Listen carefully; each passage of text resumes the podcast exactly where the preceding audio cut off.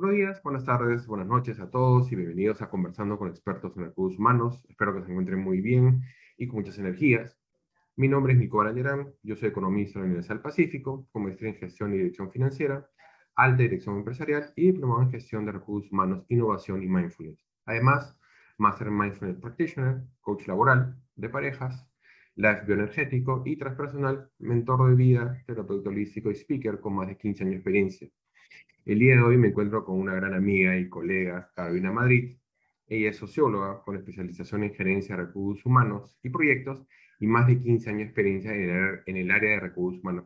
Hola Carolina, ¿cómo estás? Bienvenida.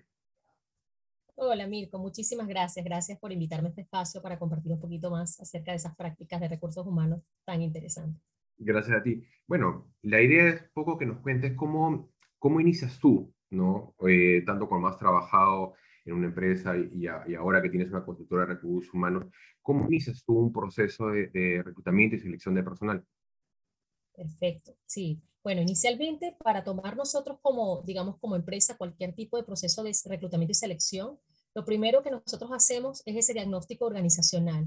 Nosotros dentro de nuestros servicios y forma parte pues de un servicio pues más gratuito, porque nosotros no tomamos un servicio en una empresa sin antes hacer este diagnóstico. Nos entrevistamos bien sea con el gerente de recursos humanos de la empresa o el gerente general, la persona pues que requiera nuestro servicio, para poder hacer allí un diagnóstico previo.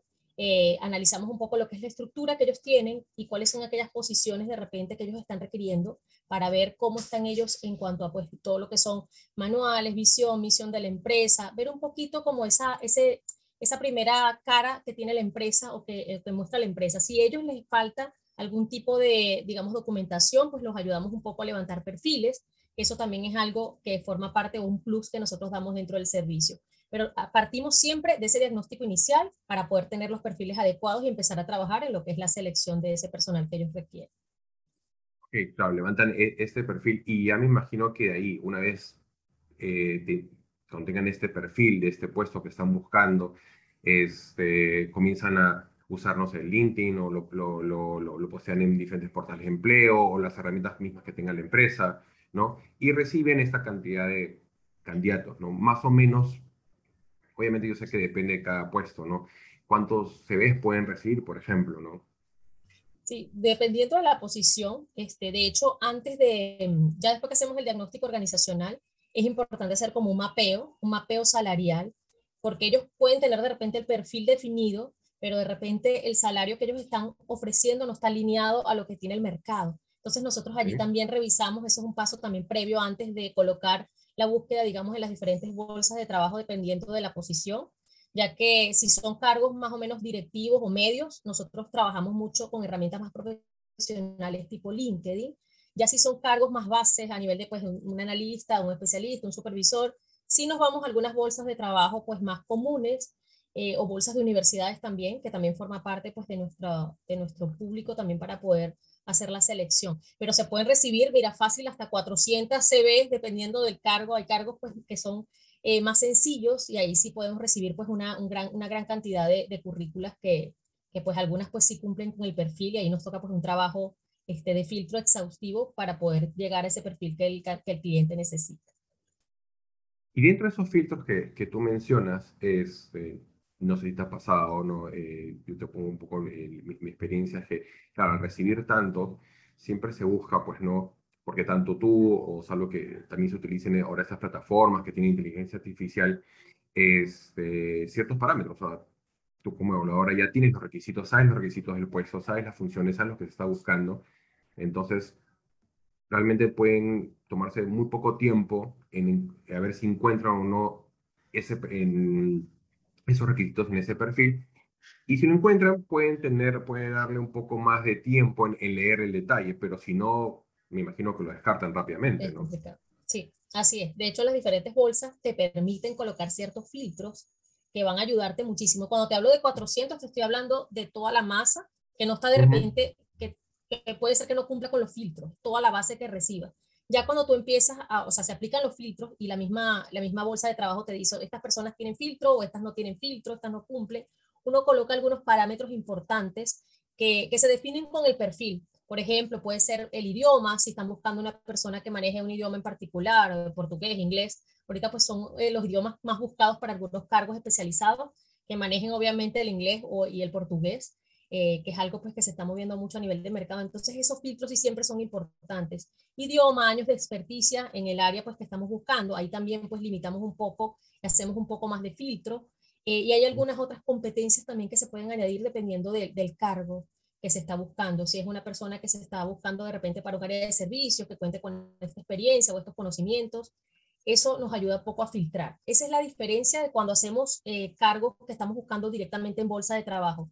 Ahora bien, cuando hacemos el tema de hunting, que ya vamos a cargos, em, digamos, directivos o cargos medios, sí nos vamos a LinkedIn y ahí sí nosotros somos los que vamos a buscar la fuente. Obviamente ahí no vamos a tener esa bolsa que está allí sino que nosotros vamos a ir paso a paso para poder buscar de forma más asertiva.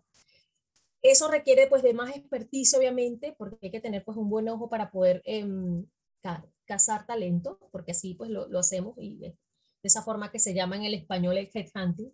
Eh, pero ya cuando trabajamos un cargo pues diferente, que existe en bolsa de trabajo, sí es necesario aplicar los filtros, porque si no, pues nos puede llegar muchísima información y se puede extender mucho el tiempo de selección allí para reclutar ese, ese candidato.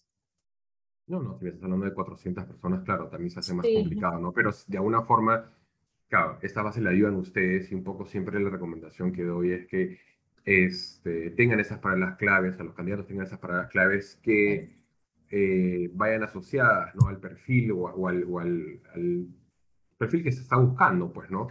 Y vean bien realmente si es que calzan o no, para que no postulen por postular. Pues, ¿no? Por ejemplo, tú dices el idioma, ¿no? Muchas veces sí se dice, que también es cierto que, no siempre, pero la mayoría de veces sí indican, ¿no? Indispensable tal nivel de tal idioma, ¿no? Entonces, si no lo tienen, es bien difícil que los llamen, ¿no? O tal nivel de, de un conocimiento técnico X, ¿no? De, de, manejo de un, de un RP o de Excel, o de una experiencia específica, ¿no? Entonces, también fijarse por eso y siempre teniendo clave, esa palabra clave, ¿no? Me imagino que también es para ti importante esas como que cuatro, primero, cuatro o cinco primeras líneas iniciales, que ahí tiene que estar como que la carne, la esencia de la persona, que va de la mano con lo que está buscando, ¿no? Así es.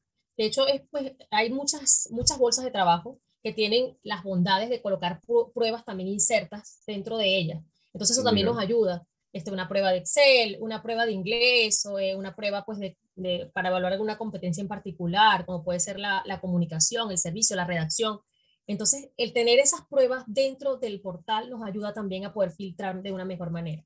Entonces, sí es importante pues contar con todos estos parámetros para no, porque eh, sería imposible de verdad poder revisar, o sea, no es imposible, pero sí requiere pues mucho personal para poder revisar una gran cantidad de CV. Cuando son puestos de verdad este, muy, digamos, más bajos, vas a tener la cantidad y vas a tener el masivo. Incluso hay personas que se postulan así no tengan los requisitos. Entonces hay que depurar muchísimo allí, es por eso que colocar todos estos filtros. Y tratamos de inclinarnos por aquellas bolsas de trabajo que sí te permiten, porque hay cualquier cantidad de bolsas. Hay bolsas más sencillas de trabajo que no te permiten incluir pruebas, hay otras que sí están más sofisticadas y te ayudan y te dan pues mayor resultado porque te permiten limitar un poco y que los candidatos te lleguen de forma más, más depurada, más limpia para poder evaluar. Y una vez eh, ya habiendo hecho, haber seleccionado este primer grupo, este, ya pasan a hacer esas entrevistas, ¿no? Entonces siempre, siempre sale o me consultan, ¿no? Eh, por hacer un paralelo, ¿no? Digamos, ¿cuál sería o dónde está la diferencia en una típica entrevista y ahora que le dicen eh, entrevista por competencias, ¿no? ¿Cómo, ¿Dónde ves tú la diferencia o, o cómo ¿cómo les podrías decir que, dónde está la diferencia? Pues, ¿no? En, una típica, digamos, entrevista general a una entrevista por competencias. Correcto, sí. La entrevista, la entrevista general es aquella que estamos acostumbrados a ver desde los inicios de hace muchos años cuando hacíamos entrevistas, en donde simplemente íbamos a preguntarle a la persona una entrevista enfocada en su CV, lo que estudió, lo que, lo, en lo que ha trabajado, lo que estudió y su parte pues personal, solamente. Eso es una entrevista, digamos, general todavía hay muchas empresas que lo estilan eh, hacerlo. De hecho, eh, no necesariamente todas las empresas entrevistan por competencias, porque hay empresas que no tienen definido su manual de competencia. Entonces, cuando no tienen competencias, tú finalmente, o sea, te podrías guiar con las competencias que tú consideras a nivel general que puede tener un cargo. O sea, si es un cargo para el área de, atención al cliente, por ponerte un ejemplo, tú sabes qué competencias tiene un cargo de atención al cliente. O de repente un cargo de tecnología, qué competencias debe tener. Eso es muy genérico. Pero hay empresas que ya están más desarrolladas y tienen un manual de competencias. Entonces, cuando, por eso es el, importante para nosotros el diagnóstico previo, para saber qué es lo que tienen las empresas, si tienes visión, misión, valores organizacionales. De hecho, las entrevistas que nosotros hacemos y somos dentro de la consultora somos muy partidarios de hacer y son las que más me gustan a mí, son entrevistas bien sea por competencia y también hacemos entrevistas por valores. ¿Por qué? Porque el personal eh, que, pues, que trabaja dentro de mi equipo de trabajo, nosotros estamos certificados con, con lo que es el coaching por valores. Entonces, allí nosotros estamos utilizando esta herramienta para que la entrevista esté asociada también a valores. Y en este caso sí es importante pues conocer los valores organizacionales que tiene esta determinada empresa con la cual pues estamos brindando el servicio. Y en el caso de las competencias de igual manera pero sí tiene un enfoque, un mejor enfoque cuando tú haces una entrevista de esta manera, enfocada a competencia, porque va directamente a lo que requiere el cargo. Mientras que una entrevista general ciertamente te va a dar un panorama de la persona, panorama general, completo, a nivel laboral, a nivel académico y personal, pero no se enfoca en las competencias del cargo. Entonces allí donde como empresas a veces cometemos el error de contratar a personas en una entrevista pueden ser personas buenas personas, profesionales, que tú consideras que pueden ser buenos candidatos, pero cuando lo pones en el puesto no era el puesto para él, porque sus competencias no están alineadas con las competencias organizacionales. Entonces yo sí sugiero, este tipo de entrevistas si son recomendadas y complementar con alguna evaluación por valores, como para evaluar cómo está esa persona a nivel personal en cuanto a valores también. Es interesante, ¿no? Que, que, bueno, en este caso ustedes están agregando este tipo de, de entrevistas o ese tipo de evaluaciones por valores para que haga mucho más match, por decirlo de cierta manera, con lo que quiere la empresa, los valores mismos de la empresa, pues, ¿no? Y obviamente este, también la persona que entre se sienta a gusto en este, en este ambiente, en esta nueva empresa, con los eh, con la cultura que tiene la empresa y, con, con, las personas que, que, que, están ahí, pues, ¿no? Eso, eso es bastante interesante obviamente le, da un plus, pues, ¿no? Y me imagino que también hace que tengas un candidato mucho más idóneo al momento de presentárselo al cliente. Sí, sí, totalmente. Es un candidato pues mucho más idóneo porque ya tiene pues esa, digamos, ya se hizo esa evaluación, digamos, más exhaustiva. Está como más, más, más amoldado a lo que tú necesitas este, y no es tan genérico. De verdad que esto ha ayudado. No te, con esto no te digo que siempre ha sido así, esto ha sido como un cambio que hemos incorporado con el paso de los años, pero se ha ayudado a tener mejor asertividad cuando tú buscas un candidato y disminuir ese porcentaje de repente de, rotación que puede haber o de fuga, porque para nadie es un secreto que muchas personas se mueven a veces por, por, por el dinero, por el sueldo y de repente te ofrece otra empresa un poquito más y te vas a ir. Nosotros buscamos que ese candidato permanezca, que ese candidato esté comprometido y que no se nos vaya a mover y tener pues allí el mayor porcentaje posible de asertividad y que esa persona se pueda quedar. Eso es para nosotros fundamental, que el candidato permanezca, porque obviamente como consultora tenemos una reputación obviamente también que cuidar y queremos que ese cliente se sienta tranquilo, que pueda confiar en nosotros y que tenga pues el candidato que necesite. Después de esas entrevistas, eh, no sé si tú eh, manejas, obviamente definitivamente hay un antes y un después, ¿no? De, de, la pandemia, bueno, el tema de la cuarentena, ¿no? Igual se ha podido, ¿no? De hacer este, el tema de las dinámicas. A mí personalmente me gusta mucho el tema de las dinámicas porque siento que puedo probar de una manera mucho más certera, por decirlo de cierta manera, este, las competencias de los candidatos, ¿no? Más que bien la, la, mm, la entrevista, por más que sea por competencias, llega a ser subjetiva, ¿no? Obviamente la idea es tener dos, tres, cuatro entrevistas, ¿no? Para que esas cuatro personas o tres personas vean si coinciden, ¿no? Con la misma impresión del candidato, ¿no? Pero en una dinámica sí puedes ver eh, de una manera quizás mucho más real varias competencias a la vez, ¿no? Porque de alguna forma lo hace jugar, ¿no?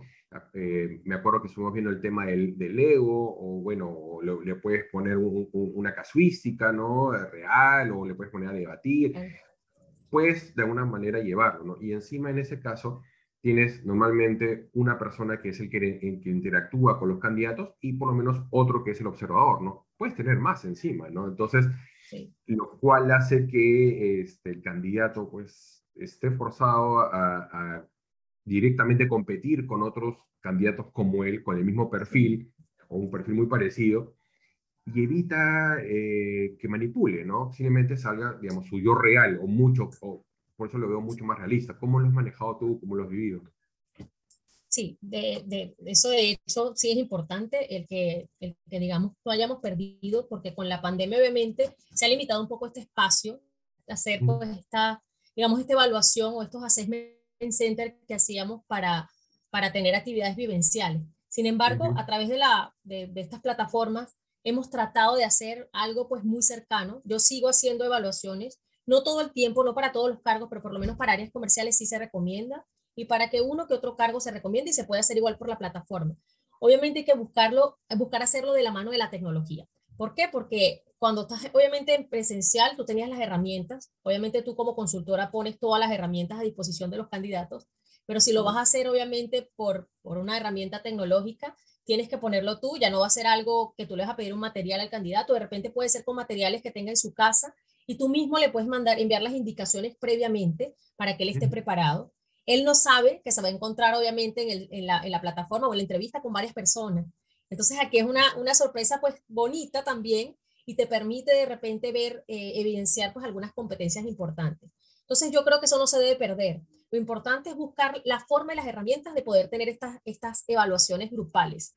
Así sea por una plataforma, bien sea Zoom, Meet o lo que vayas a utilizar, pero que puedas hacerlo. Entonces yo creo que es algo que no se debe perder. Existen ahorita muchas herramientas tecnológicas que te permiten, eh, tipo Kahoot, que te permite hacer actividades, este, post-it, N cantidad de, de, de herramientas que te ayudan y te dan información sobre los candidatos. Y yo creo que es algo que ayuda al dinamismo también, a que no sea la típica entrevista con las que, porque ya de por sí estamos perdiendo ese contacto visual, ese contacto pues presencial, personal eh, con, con el candidato. Entonces yo creo que ayuda un poco estas herramientas también para romper un poquito el hielo y que la persona se sienta menos tensa, porque siento que, que la pantalla ya te da un poquito de tensión cuando, cuando ese candidato, y es lo que he podido ver, se siente como que, wow, si estoy en una entrevista, pero por Zoom, este, tengo que ver al frente, entonces yo trato como de, de, dinamizar un poquito allí y es por eso que le metimos el tema de valores, porque también nos ayuda a suavizar un poco la entrevista para que el candidato no sobreactúe, sino que se sienta más natural, que se sienta más cómodo, más en confianza y tengamos información fidedigna, porque si, si fingen, entonces la, la evaluación pues no va a ser objetiva y no vamos a tener todo lo que necesitamos de ese candidato. Pero sí se recomienda, sí se recomienda interactuar un poco o hacer algo más dinámico con, con los diferentes candidatos, dependiendo de la posición, claro. Totalmente, además que, bueno, como cualquier candidato, tú lo has pasado, yo también lo he pasado, vas, estás nervioso, definitivamente, en mayor o menor medida estás nervioso, ¿no? Entonces, y ya con ese tema de la tecnología sientes ese distanciamiento, ¿no? Que no se sentía obviamente de manera, de manera presencial, pues, ¿no? Eso no quita los nervios, ¿no? Pero quizás sí, y estoy de acuerdo contigo que como que el tema tecnológico hace que también se pongan quizás un poco más duros, un, un poco más rígidos, ¿no? Y, y de alguna forma, este, qué bueno que, que, ustedes, y bueno, y también lo he visto, yo también lo hago, lo, lo he visto en, en, varias empresas y consultoras que han adaptado y existen esas herramientas para generar estas dinámicas distintas a, a lo que se venía haciendo, definitivamente me acuerdo porque en algún momento lo hemos hablado, pues, ¿no? y, existe, justamente hasta una certificación que es el Lego Silver Play, ¿no? Te hacen jugar, es una dinámica con Lego, ¿no? Básicamente, ¿no? Entonces, o bueno, otro tipo de dinámica. Acá todas son, todas son con herramientas online, claro, pero no significa claro. que, que la base no, no va a ser la misma, ¿no? Que es al final una dinámica, ¿no?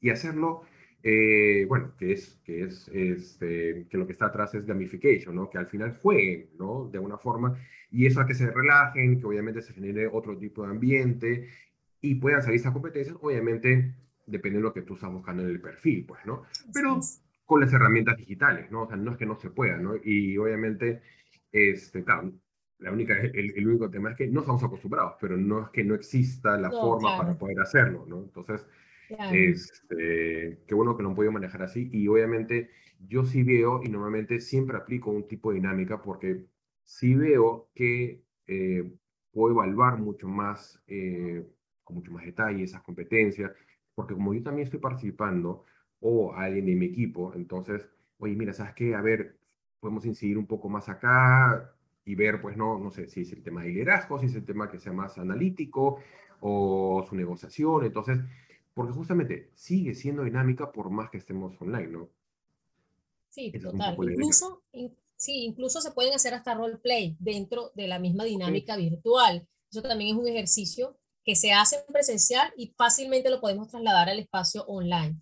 No pasa nada. Aquí lo que está cambiando un poco es el, digamos, el medio o lo que se utilizaba. De repente el Lego era maravilloso para poder evaluar. Obviamente no todo el mundo tiene los Legos en su, en su casa y también pues que son, son algo costosos. Entonces no todos los candidatos disponen de estas, de estas herramientas, pero sí hay otras herramientas lógicas que nosotros ponemos a disposición y que ellos solamente van a tener que tener pues su buena, una buena conexión. Esas indicaciones sí es importante siempre dárselas al candidato antes de la entrevista. Contar con una buena conexión, un espacio tranquilo y relajado, con buena iluminación y que ellos se sientan pues cómodos para que puedan realizar cualquier tipo de evaluación que se les haga.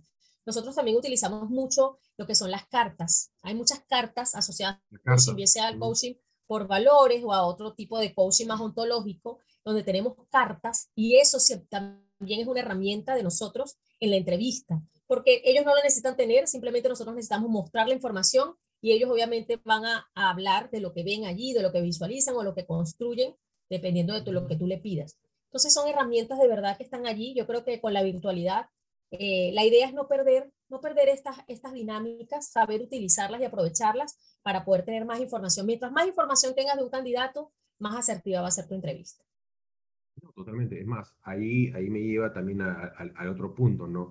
el tema de las, de, la, de, las, de las, pruebas o evaluaciones psicológicas, ¿no?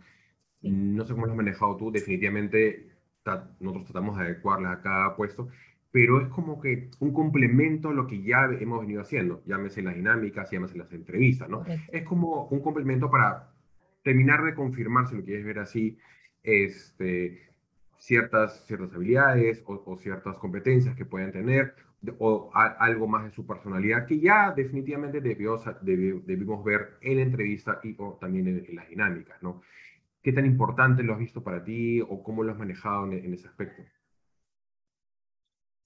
No, sí, sí es importante. Sí, esto definitivamente es información, como te comenté, toda la información que nos pueda dar estas herramientas van a complementar y van a ser una información más del candidato. Este, no perder. El tema de las evaluaciones psicológicas sí es importante. Hay muchas, hay muchas eh, herramientas psicológicas que sí se han dejado de utilizar, como lo es la parte proyectiva, porque obviamente tú para hacer algo proyectivo tenías que tener el candidato allí para que lo pudiera hacer y te lo pueda mostrar.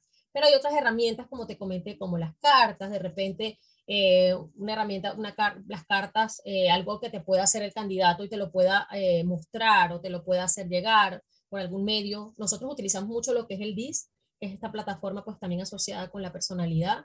Eh, y esto pues por una plataforma y ellos realizan pues su evaluación también. Entonces todo es evaluación, todo es información que te va a ayudar. Yo creo que como te digo, todas las herramientas que puedas utilizar son válidas y no dejar que, no dejar que de repente pues el tema de la virtualidad nos limite eh, y dejar de lado pues este tipo de, de evaluaciones. Siempre hay una forma pues de, de, elaborarlo y de verdad que hay muchísimas, muchísimas plataformas ahorita que están diseñadas para poder obtener esta información.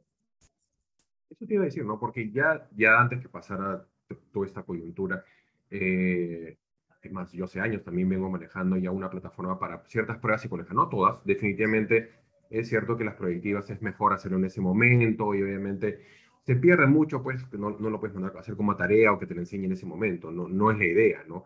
Pero estas pruebas que sí pueden ser online y hay miles de plataformas que ya brindan este servicio hace mucho tiempo porque también es un ahorro de tiempo para ambos lados. Eso fue enfocado en ese momento. Ahora con el tema de la cuarentena y la, la pandemia, más aún, pues, ¿no? Que lo puedan hacer con la misma lógica, ¿no? Puedan ser en el tiempo que, que ellos deseen y son igual de válidas, ¿no?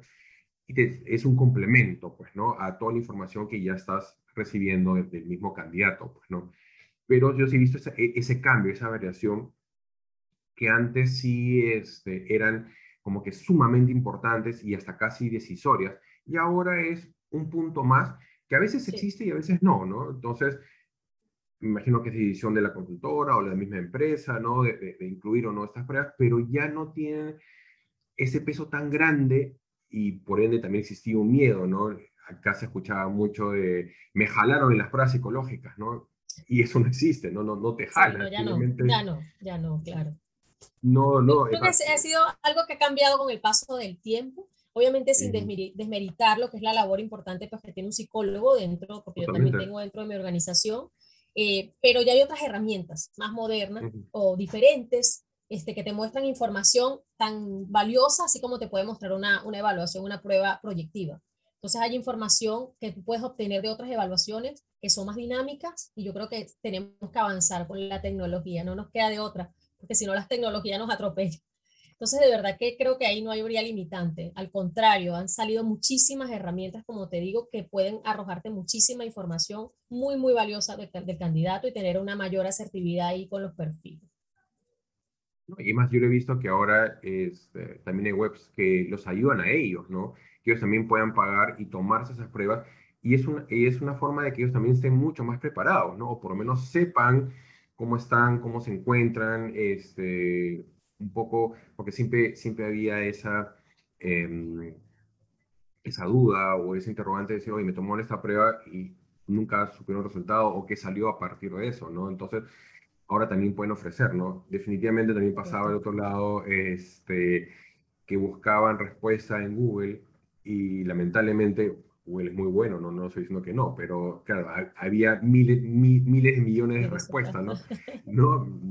yo he escuchado por lo menos de las proyectivas, ¿no? Entonces, que lo que hacía un poco era, era los confundía más de lo de, que, otra cosa, ¿no? Entonces, ojo también como que tengan en cuenta en eso, ¿no? Pero sí he visto empresas, hasta misma a, unos portales de empleo, como tú mencionas, que puedes incluir esas pruebas, ¿no?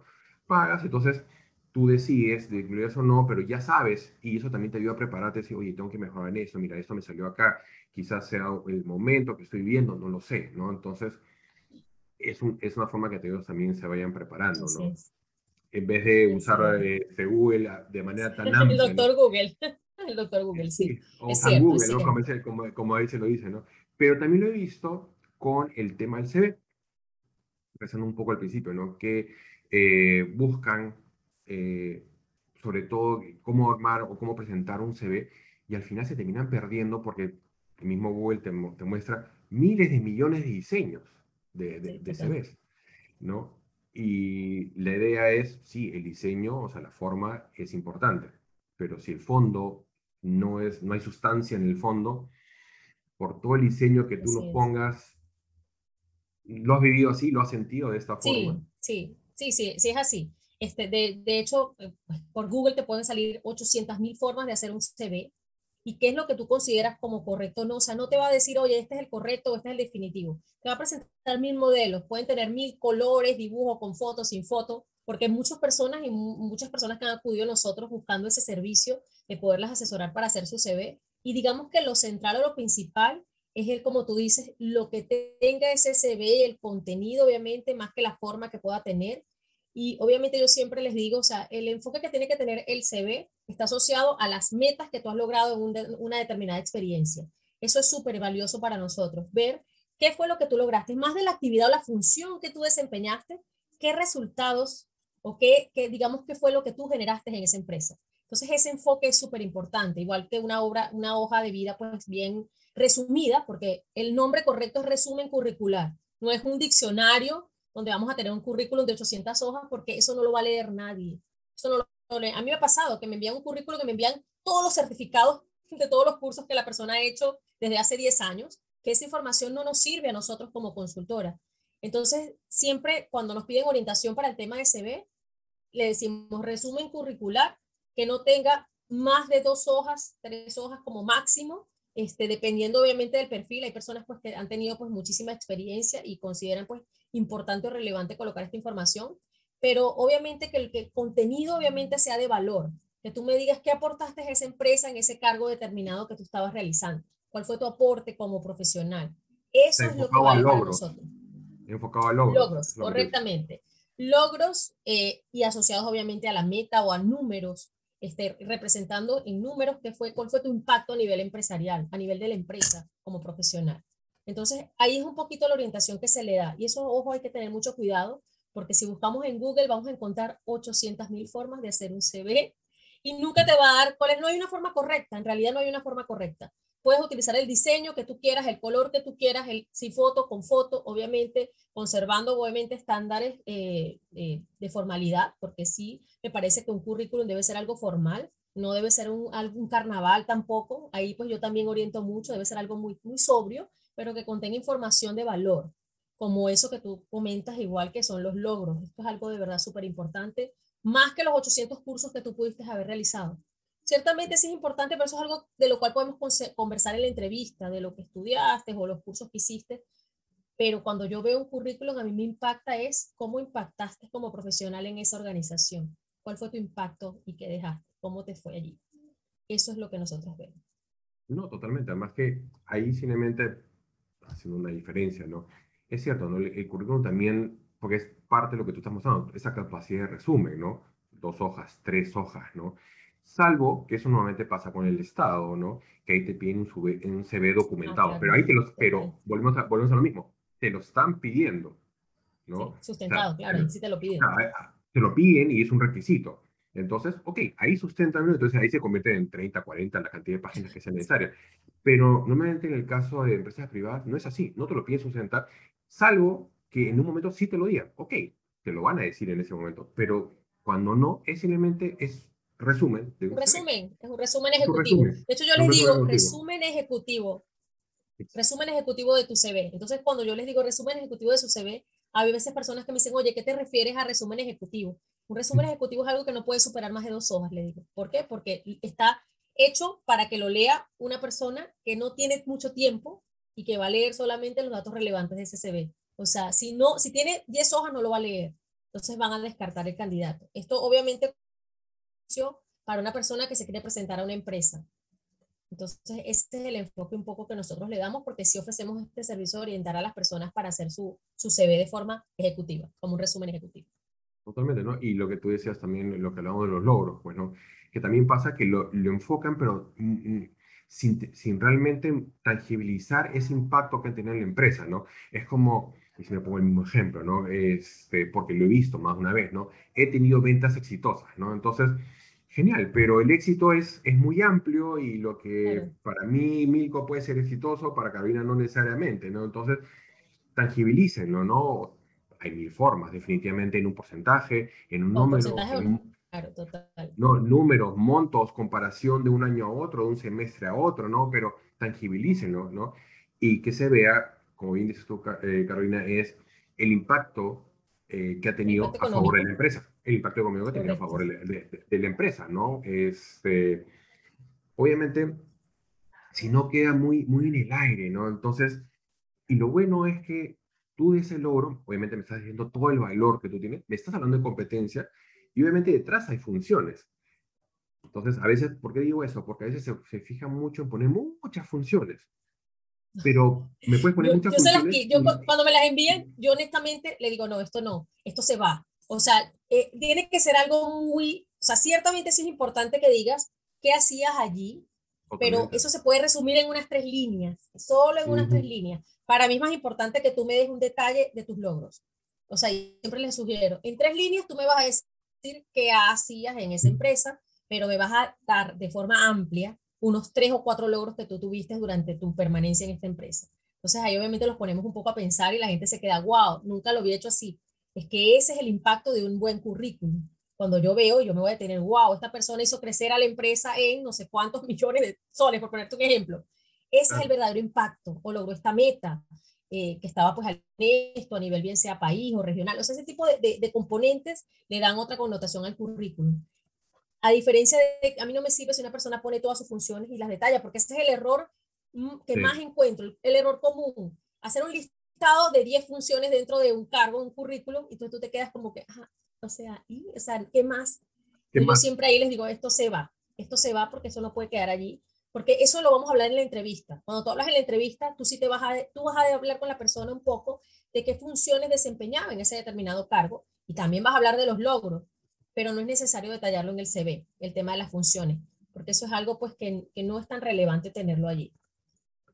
No, y justamente el, la idea va por ahí, ¿no? Que el, entienden cuando yo les digo, por ejemplo, ¿no? Que por más que tú me pongas 20 funciones, no necesariamente has logrado algo pero al revés sí. ¿Qué significa? Tú puedes poner dos, tres logros y de todas maneras has tenido funciones para haber logrado eso.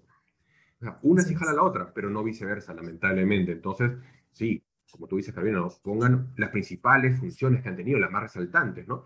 Y ahí lo une con logros y van a hacerlo mucho más fuerte, mucho más... Perfecto. Sí, mucho, mucho más empoderado ese se pues, ¿no? definitivamente, ¿no? Pero siempre con la salvedad de que si la parte inicial no, me, no te vende, no, no, no me jala, no... ¿Cómo lo pongo a pensar así, no? Si la primera parte que vendría a ser como una especie de... El extracto, muy extracto. Es sí, exacto, pero es, como, como, un elevator pitch, ¿no? Si esos, esas primeras líneas no me jala lo suficiente, no va a leer el detalle, el detalle que es todo el resto, ¿no? Así es. Obviamente ya hay, hay, hay, hay, más detalles, ¿no? Que a veces, ya creo que te han preguntado si entras con foto o no foto, yo no me recomiendo no, porque también es un tema de, evitar esa discriminación, ¿no? Y ya no se utiliza normalmente la foto, pero hay gente que se siente más cómoda, también digo, acuérdense que si esto es un tema profesional, entonces, tanto su CV, lo, cómo escriben, la ortografía, la puntuación, la acentuación, todo suma igual la foto. Entonces, una foto que sea profesional. Porque también es común de agarrar y cortar y pegar una foto. una foto de, de, las vacaciones, una foto de las vacaciones. Sí, puede pasar. Yo también a veces le sugiero, a veces les sugiero, si hubieras que hay empresas que sí me piden a veces y me han dicho que quieren foto. Vale, yo, yo de verdad que ahí no tengo ningún problema, lo respeto. Sin embargo, en mis sugerencias para el currículum, yo también evito el tema de la foto para evitar perder formalismo dentro del CV. Para mí lo básico y lo más importante es un buen extracto al inicio que te describa como profesional y ya luego vamos al tema de los cargos y los logros. Y finalmente, obviamente, sí es importante hablar de tu formación, obviamente, profesional. Allí no vamos a detallar todos los cursos que has hecho, eso no es necesario tampoco, sino simplemente centrarte en tu formación profesional eh, principal, o sea, tu, tu, carrera, la carrera matriz que hayas realizado y si tuviste algunas maestrías, obviamente son estudios superiores, también lo puedes colocar, pero no detallar todos los cursos diplomados, o sea, eso no, no le da, no suma más al, al CV porque no lo van a leer. Entonces ahí un poquito va la orientación, pero sí, con, ahí concuerdo contigo con el tema del, del, de, ese, ese, impacto inicial del currículum. Es que tiene que ir los estudios de la mano, ¿no? Entonces tienes como que esos estudios principales, ¿no? La carrera o las carreras, si has hecho más de una, ¿no? Maestrías o, o, posgrados, pues, ¿no? Y eh, sí algunos cursos, pero digamos que sumen a lo que tú me estás vendiendo, ¿no? Porque puedes haber derivado otros ya sea internamente por la empresa o por tu parte, pero porque lo has hecho de manera particular, pero no necesariamente suman al perfil que tú me estás vendiendo, ¿no? Eso es, correcto. Ahora, hay cosas que a veces también se olvidan, ¿no? Eh, es importante si es que, por ejemplo, has escrito artículos, has dado una charla, o sea, complementan o me hablan algo más de ti, más allá de la parte profesional y la parte de estudios, ¿no? Si has sido docente póngalo. Eso sí es válido. Eso, sí, sí suma, dependiendo. Sí, total. Dependiendo también del perfil y de lo que estés buscando. O sea, supongamos que es una persona que va a trabajar en alguna ONG, por ponerte un ejemplo, y de repente esta persona representa o hace labor social en alguna otra organización. Esas cosas hay que colocarlas allí. O sea, son datos relevantes que van a sumar a lo que tú vas a hacer nuevo. Entonces ahí siempre se da esa orientación, al igual que el idioma. El idioma es algo importante también que esté dentro del CV. ¿Cuántos idiomas manejas? Este, eso es algo también que se puede considerar porque, bueno, hay muchas posiciones que lo ameritan y te piden el idioma y el nivel del idioma. Entonces eso es algo también que puedes considerar también dentro, muy al final de tu CV. O sea, no, no, es algo así tan... Una información adicional, ¿no? Igual, igual que los, conocimientos informáticos, ¿no? Obviamente a, a, esas alturas todo el mundo eh, espera que todo el paquete Office lo sepas manejar, pero quizás hayas tenido experiencia en manejar a un tipo de RP. Definitivamente sí puede hacerte la diferencia, ¿no? Que sepas ya manejar, no sé, digamos, SAP, que es el más conocido, Oracle, o cualquier otra herramienta, pero les das una información adicional que sabes manejar o que tienes esos conocimientos a cierto nivel, pues, ¿no? Entonces, te puede sumar, ¿no? Definitivamente. Son información adicionales que tienes ahí, este, extras, que van a empoderar todo lo que es, todo lo que me estás vendiendo como perfil, pues, ¿no? Y para terminar, Carolina, ¿qué recomendaciones eh, generales podrías dar, este, tips ¿no? Que siempre ves, o errores que, que siempre ves en este proceso de selección, pues, ¿no? Ya sea, no sé, en la misma entrevista, o cómo prepararse, o el mismo CV, ¿no? Ya un poco el CV hemos hablado ahorita, ¿no? Pero, ¿qué recomendaciones puedes dar para que justamente eh, puedan mejorar o eviten hacerlo, pues, ¿no? Perfecto. Sí, la primera recomendación es básica y es siempre mantenerse, obviamente, tratar de preparar el espacio, si la entrevista va a ser virtual, siempre preparar el espacio para tu entrevista tener un sitio obviamente con buena iluminación, este, sin ruido, revisar tu conexión a internet, tratar de que la entrevista siempre sea por una PC y no por el celular, porque eso me ha tocado mucho. o sea, he, entrevistado a algunos candidatos que los veo que se conectan desde el celular. Muchas veces eh, es algo pues que no se ve tan bien y a veces no te permite tener pues tanta interacción con el candidato. Parece que, parece mentira que dice, no, pero que es, es, es, igual. No, no es igual. De hecho, no sé si tú te has dado cuenta cuando te conectas con alguien por el celular, la imagen se reduce y tú no logras ver en amplitud el campo completo que tiene el candidato. Y una de las cosas más importantes que nosotros evaluamos también es la, es la comunicación corporal. Obviamente el lenguaje, tanto verbal como corporal, son cosas que suman en el momento de una entrevista. Y para nosotros sí es importante tener un, un plano completo como escena. Entonces yo siempre sugiero a los candidatos y se los mando en las recomendaciones cuando los citamos para la entrevista, que puedan por favor conectarse a través de una PC, que esté en un espacio tranquilo, eh, sin ruido, con buena conexión. E incluso a veces les pedimos eh, que nos digan ellos, más que ponerle un horario, qué horario eh, o sea, son más tranquilos para ellos poder tener una entrevista. Claro, porque nosotros en realidad queremos tenerlo tranquilo y relajado. No queremos, de repente, si estamos entrevistando a un candidato que actualmente está trabajando, yo no le puedo poner una entrevista en su horario laboral, porque sería pues muy tenso para él. Entonces, nos ha pasado, entonces no, vamos a ponerles varias opciones de horario. Si es una persona que está activa laboralmente, tratar de que su entrevista sea fuera de su horario laboral, incluso fines de semana también para que esté más relajado el candidato y podamos tener más información y mejor información de la entrevista.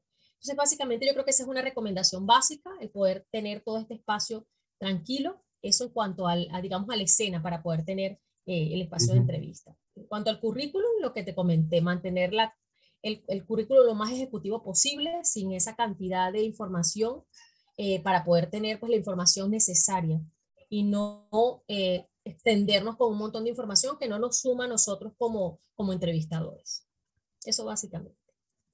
Y como, y por último nada más, ¿cómo, porque también me, si me, preguntan y qué podías recomendar ahí es cómo prepararse, ¿no? Porque no sé si te lo han hecho a mí, para mí, eh, a ti, ¿no? Pero a mí sí me han hecho la pregunta, ¿cómo me preparo para una entrevista, ¿no? ¿Qué le recomendarías hacer para que se puedan preparar para una entrevista?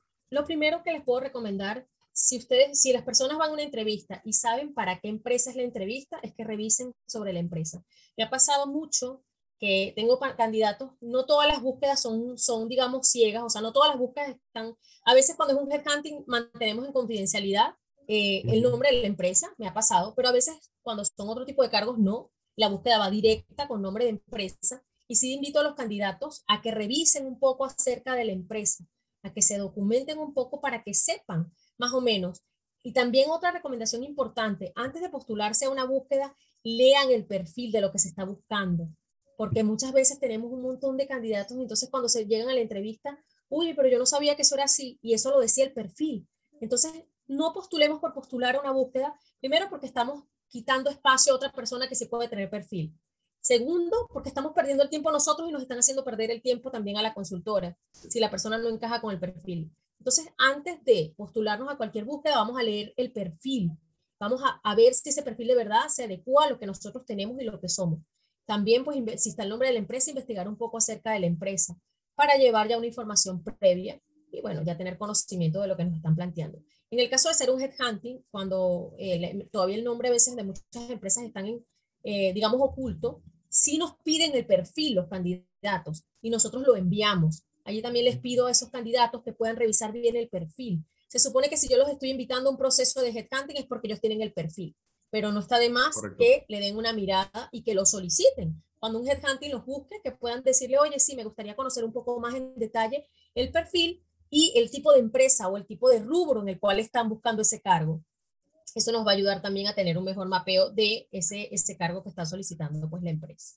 Esa es la recomendación que podría darte por esa parte. No, sí. Ahí, ahí, Carolina, eh, simplemente para, para comentar un poco, que, que sí también me ha pasado y lo he visto, es que no leen el perfil no leen el detalle del perfil. Y simplemente para, para dar un ejemplo, ¿no? Yo normalmente, obviamente también depende de la posición, ¿no? Son todo con posiciones que publico, digamos, eh, para posiciones un poco más bajas, ¿no? Este, o en mandos medios.